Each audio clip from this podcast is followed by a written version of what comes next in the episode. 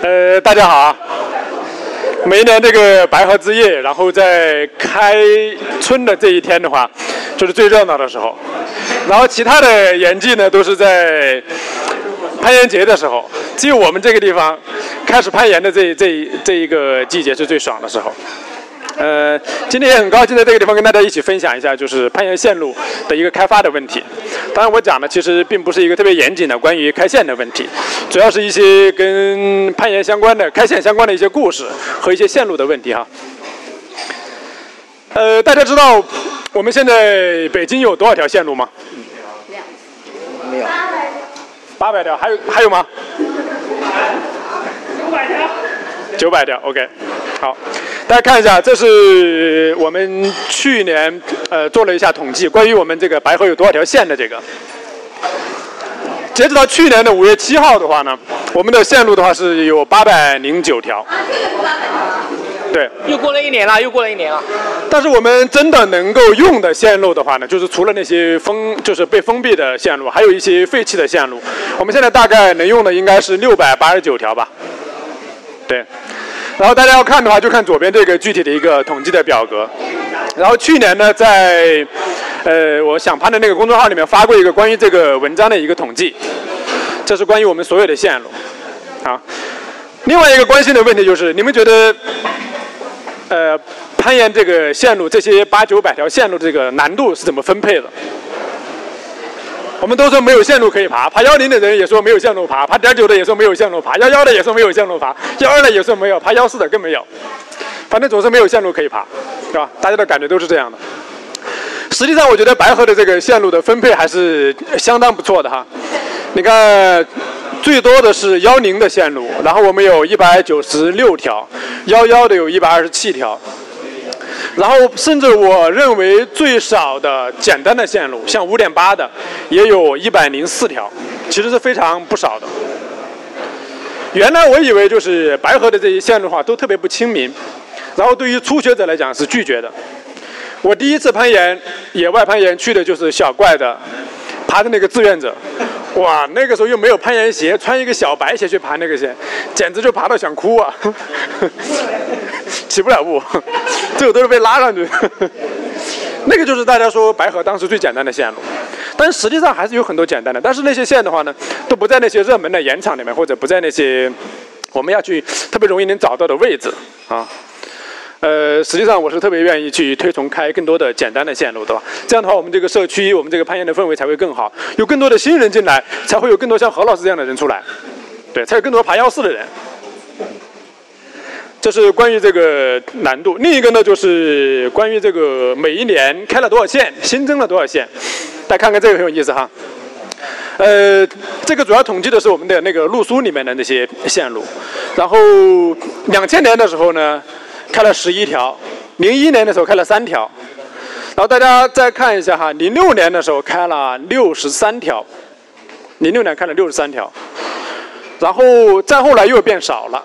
大家知道为什么零六年开了六十三条吗？那么多增加了。因为有有团队进来。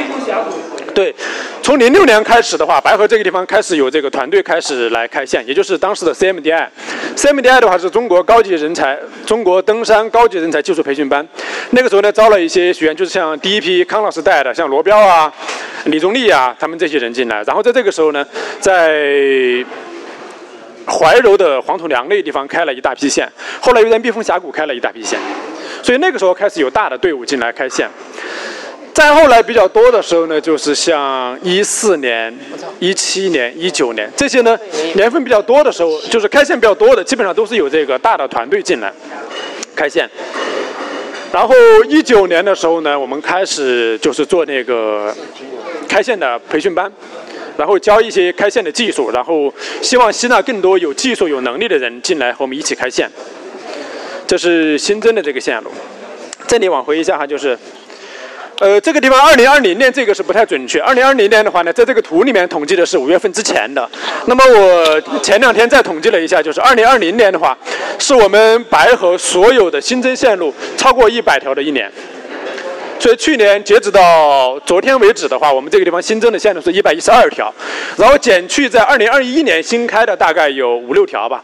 所以我们二零二零年的新增的线路的话，超过了一百条，这是白河有史以来第一次超过一百条的时候。嗯，所以去年的话，开线的人都非常勤奋，像这个开线班，还有这个世外桃源，还有这个卧流岭这些地方都开了很多的线路。接下来一个，你们觉得北京你对这个线路的潜能有多大？无限大，一万条。对，一万条，无限大哈，对对对。呃，我们这里面有去那个欧洲或者去去美国爬过的吗？举一下手。哇，好好。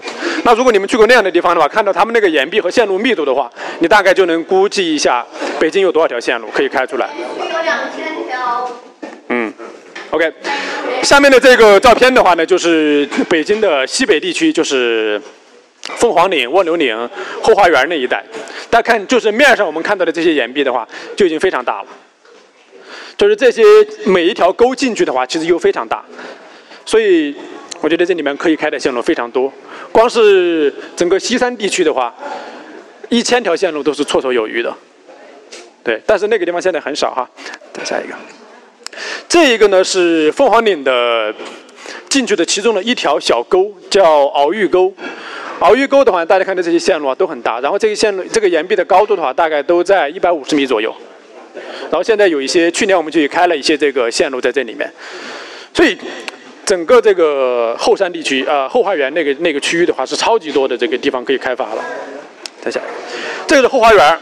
然后这个是 John 他们在最开始去开，后来也有草叔啊、陈辉啊，他们一起去开过这个地方线。就这一小块地方，大家一看，这就是几十条线路在这里面了，对吧？所以线路的密度和岩石太多了。然后这个是我们十渡地区的那个隆安，大家就看这一片岩壁哈，这是路书上草叔给我的一张图。然后大家看到这里面有，这是一到十四，这是十五到二十五，然后到那边最多是六十八。就这一片区域的话，六十八条。北京最牛逼的地方就在于，你想爬花岗岩也可以，想爬石灰岩也可以。但是我们目前呢，我们的火力都集中在白河。然后要把火力分散一点的话，往这个西山地区，就是凤凰岭那一带，然后再就是往那个十渡地区，这些每一个地方的话，随便哪条沟钻进去的话，你要想开个百八十上千条线路都是可以的。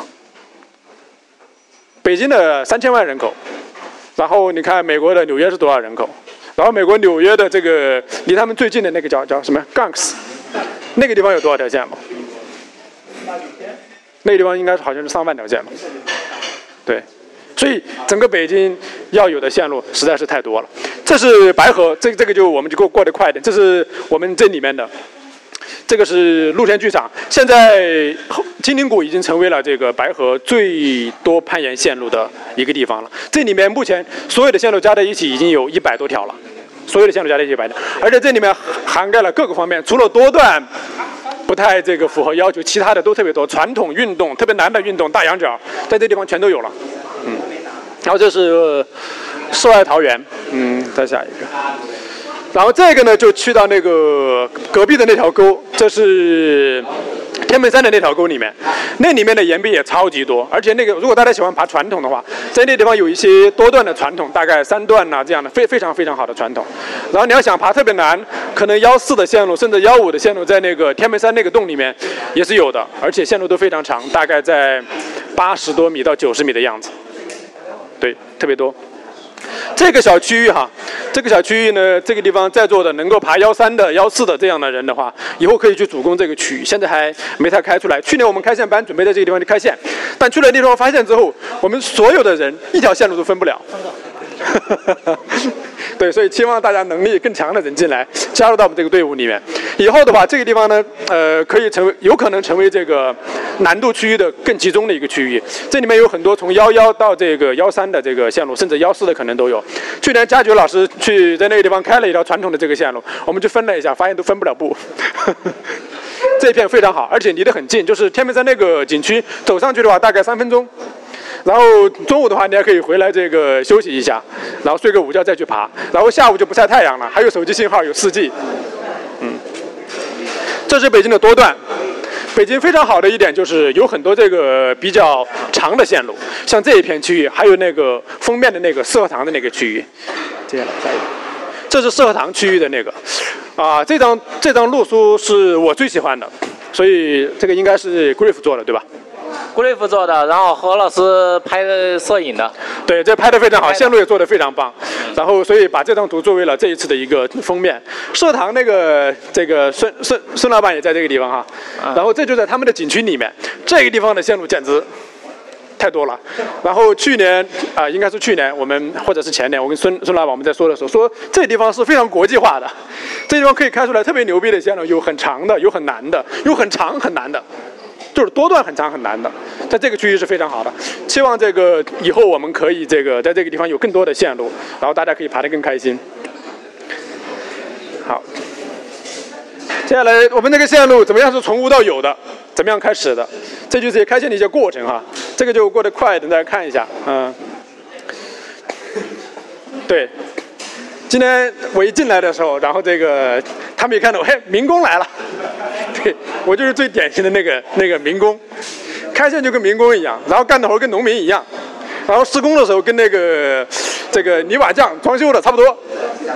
首先要去干的就是去清理这个岩壁下面的这些灌木啊什么这些，每年我们都会招募这个志愿者来干这个事儿，特别苦逼。啊，如果你们能干这个活儿了，也愿意吃苦的，欢迎加入我们这个队伍里面。即便是我们这个现在可能还没有能力去开线，我们也可以干干这些。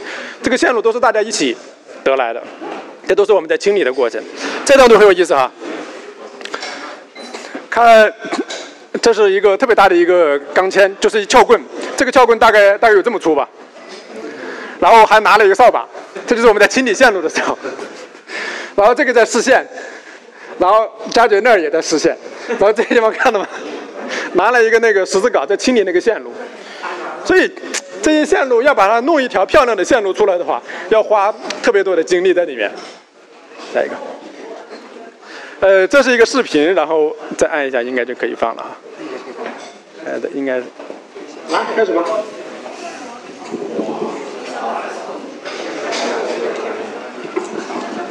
对，因为线路上有很多的浮石，所以我们要去把它清掉。就刚才我们拿的那个撬棍，大概，对，大概有我的小手腕的一半粗或者一半还粗一点那么一个钢钎儿，那个那个撬棍的话，都撬弯了很多次。然后这边弯过去了，再把它撬弯回来，再撬弯回去，再撬弯回来。对，来开始吧，下一个。然后我们就清理完了之后的话，在岩壁下面堆了很多很多的土，这是在春天里的那个区域。然后我们来的志愿者就会把下面的土全部挖下去。原来这下面是一个人都钻不过去的一个密林子，在这个地方，然后把线路、把灌木砍掉，然后在岩壁上面开完线，把这个土清下来，然后再把它弄掉。然后把线路都试好了，这些都清理好了，然后我们再去这个上面就打挂片儿。呃，北京的线路还好，打起来都比较比较顺畅，个别地方有这样的羊角，所以像这种打起来就比较费劲。然后打完了之后，灰全部掉在自己的这个身上，掉在眼睛里面，呃，这比较苦逼的。最后呢，大家所看到的就是这个样子。我们在这个岩壁上画了很多的线，用这个电子版的形式，这个数字化了之后呢，就是我们现在的这些线路，但实际上就是我们打上挂牌，大家可以去爬了的线路。再看一下这个区域哈，大家记住现在的这个样子。这是最原这个开线之前的是这个样子，再下一个，这个是开线进行到中间过程的这个样子，然后再下一个，啊，这就是开完线了的样子。所以，为什么我们要花这么大力气去清理哈？在这个地方，大家都是攀岩的人，可能很能够理解。也有些人看到这个都觉得我们特别不环保。我们去把一些线路清理成这个样子，我们把原来长了植被的地方把它清下去了。还好呢，我们这些植被的话，都是一些不是什么名贵木材啊，都是一些灌木啊，这个荆棘啊，把它清下来的。我们去开这个线路，就是想开发更多的简单的线路。开发简单的线路，并不是为了我做的想攀能够有更多的简单线路可以去做。我受到的最大的启发是，我去了欧洲的夏姆里那个地方，在那个地方有一个非常非常大的一个区域，它的岩壁高大概有六十米到七十米。然后那个岩壁的宽度的话，大概有将近两百米的样子。那个岩壁简单到整个岩壁过去的话，全是五点六、五点七那样的线路，甚至有五点四的线路。所以你可以在那个地方去爬五点四、五点六的多段。整个岩区过去的话，大概幺零的线路有三四条吧。而且那个地方的线路呢，他们的挂片打得非常近。挂片的话，像我这个身高，基本上我的下一个挂片在我的踝关节往上，我一伸手在这个位置就能挂到下一个挂片。所以在那个地方你能看到的是呢，有这个四五岁的小孩在那儿先锋，也有这个从车里面出来走路都是这个样子的，对，这个样子走路，然后他们一出来之后拿着绳子在那儿先锋，对，有很多老头儿。所以他们对于这个培养这个新的人、新的人是非常关注的。我后来再问了一下他们当地那个园区是怎么开出来的，在那个地方多雨水，那样的区域的话就积了很多的土，所以那上面长了很多的灌木啊、植被那些。他们当地的这个登山协会，还有这个政府花钱请那个高压水车，把整个岩壁全部冲出来，冲干净，然后变成了那个样子。所以我们可以对新人很友好。应该对新人很友好，这样的话，我们这个社区才能够发展得更好，才会有更多的人进来攀岩。呃，刚才那些呢都是运动攀的，还有清理线路的话呢，这个是传统攀。传统攀也不是你拿着筛子就去爬了，当然你能力强也可以哈。爬完了之后呢，就会有很多的碎石啊、浮土什么这些。这条线路是这个样子的，原来是这样，好多树。然后呢，在一八年的四月份的时候，我就去把它清理了一下。因为为什么要去清理这个线呢？北京的传统线路其实不少，但是北京的传统线路又长又简单的线路非常少，但是这个是其中的一条。这个线路的总长度差不多有将近四十五米到五十米的样子。我想去把它清理出来，然后大家可以发，就在金陵谷的那个大洞的右侧。这个线路大概难度在五点八的样子，然后我把它清理出来了，然后清理完了就那个样子，然后清理完了之后，后面我的装备就是变成这个样子，左边是我的手套，右边是我的手表。然后再下一张，这是我的头盔，我的安全带，在右边那个是我的背包，背包上面有一个那个白色的袋子，变成那样了。这关于清理线路的一些哈，就开线呢，还有一些就是关于一些风险的问题。一个是开线人自己要去爬一些未知的区域，会有一些落石啊，会有这个浮土啊这些东西，还有一些呢是来自于挂片本身的。这是我们一九年的时候在春天里开线，开完了线之后呢，在一个完全是一个羊角的呃屋檐的下面打了一个挂片，打来挂片呢，最后去我们那个建立同学大家可能认识哈，他去试线，试线的时候啊就是去去想完成这个线路 FA，啊在那冲坠了，冲坠了之后呢就把这个挂片拔出来了，对，拔出来了，呃应该是建立爬的吧，是飞囧开的线。飞囧开的线，然后这个挂片是当时的那个这种新改良的这个挂片，甚至把那个尖儿给磨掉了。还好呢，就是最后没有落地，然后人也年轻也皮实，一点事儿都没有。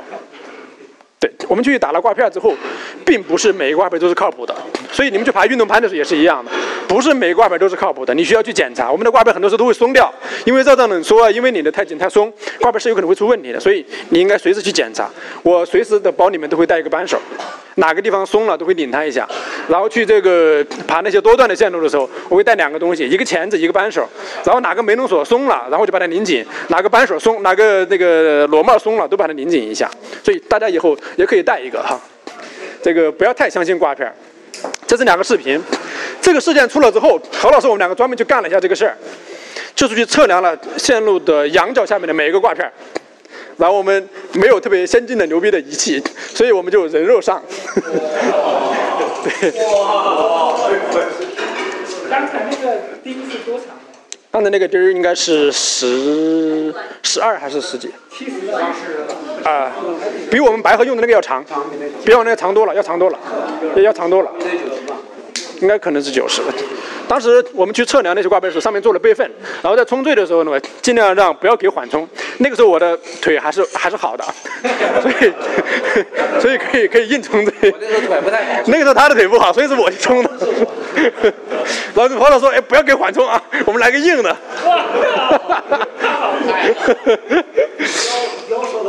其实他们俩腰都挺好的。郭老师你腰太好了。对对，还还还好。其其实冲坠的话，在那种情况下，冲坠系数并没那么大，还可以。再一个就是开线的话呢，会磨绳子。草书开线碰到过绳子快要磨断的时候，我们这些也是，这个线大概就是开了一个开线板下来，然后我们这些绳子就磨坏了，就断掉了。还有一些呢，就是清理线路的时候，这也是一个视频。然后大家看一下，这是大坑，我们俩在撬一个大石头，这个这个是超级大，对，一个人撬不下来，我们两个人在撬。呃，撬底下那个石头，实际上上面那个石头也是不松的。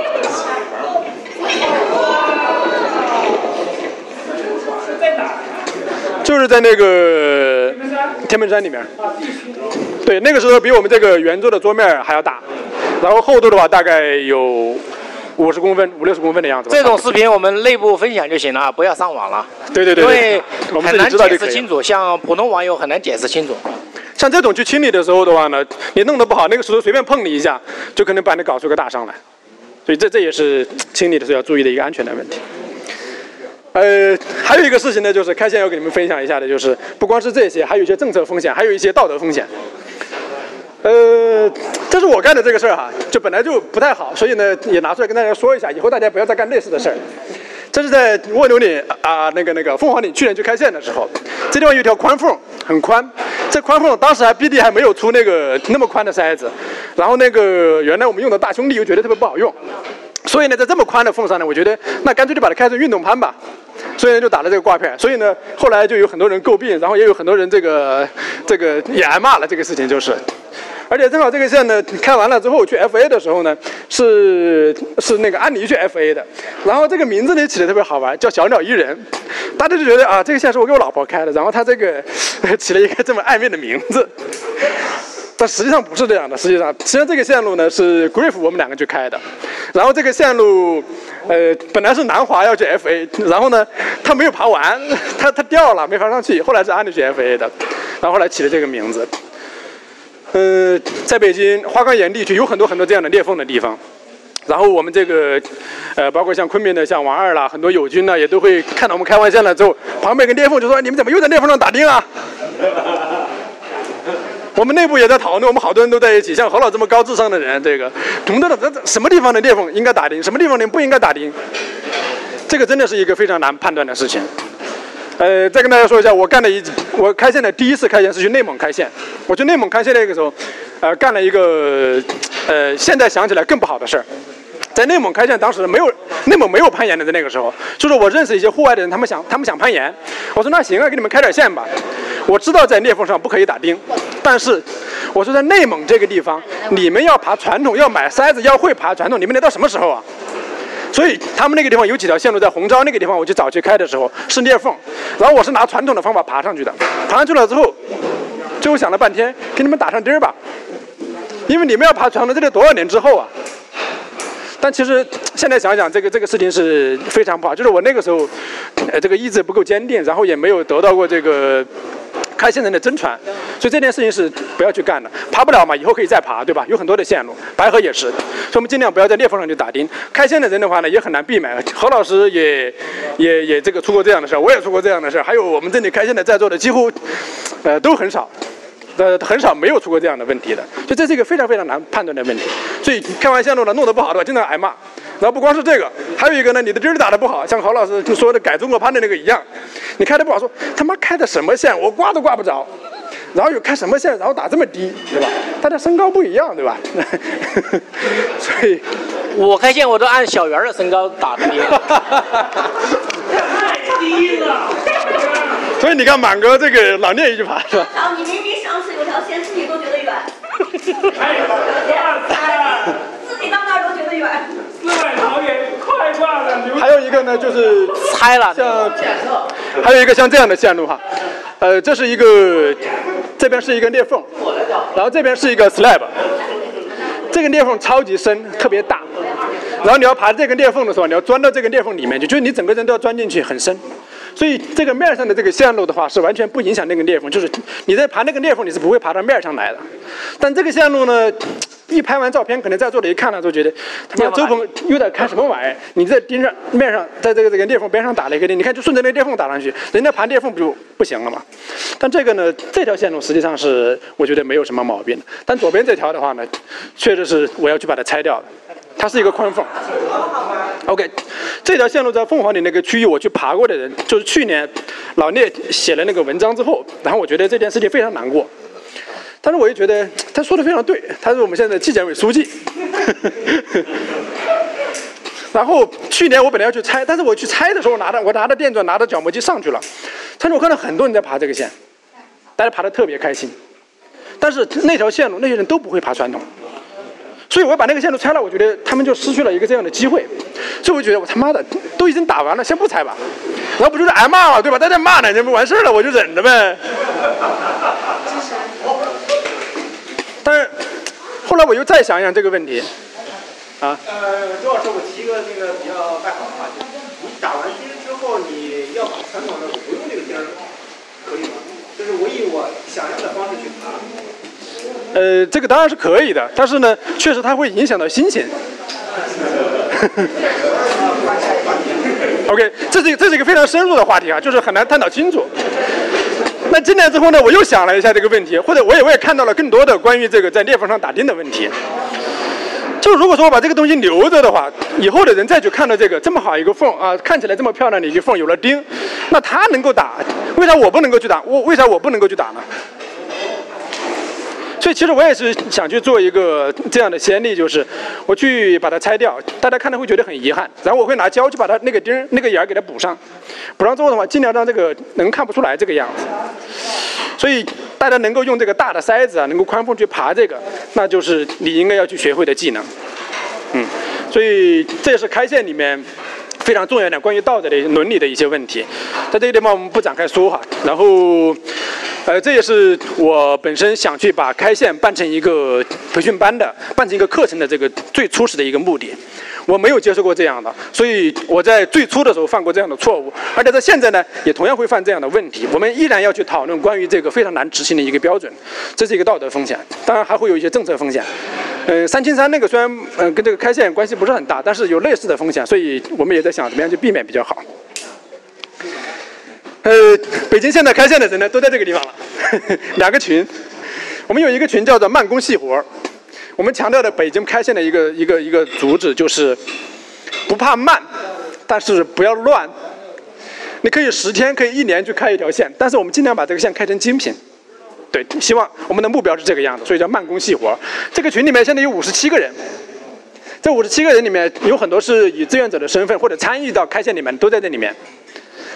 呃，还有一些呢，就是我们想攀的这个公益的开线的这个课程，这是这两年新进来的一些，加上我们的老师和学员在里面，总共有三十五个人。这三十五个人的话，这些现在的话呢，大部分都是可以拿着电钻去开线的。我们希望通过这样的方式呢，能够吸引更多的有能力的人能够进来。呃，像我这个能力，现在也没有爬腰式，所以很多难的线的话分不了。所以希望像这个更多年轻的这个有力的技术好的人能够加入到我们这个队伍里面来。这个活很苦逼，但是呢很有意思，能够让我们这个区域变得更好。然后欢迎大家以各种各样的形式加入到我们开训队伍里面来。有钱的捧个钱场，没钱的捧个人场，只要你愿意来干活、干苦力、背东西，然后挖土、清理线路都可以。然后大家买啤酒、捐钱到我们基金来，我们去买挂片也可以。好。那个，呃，对对对，忘了做个广告了。我们今年的这个开线的课程是四月十五号到十八号。然后这个课程呢，依然是延续我们这个前面两年的这个开线的这个课程。然后有能力的人欢迎进来。我们的条件是，你红点五条幺二的线路，onsite 幺幺的线路，攀岩三年就 OK 了。这是我们的要求。另外一个呢，在我们的开线课程里面，我们还会邀请这个老的这些开线的人回来，我们去修这个原来这个线路出过的一些问题。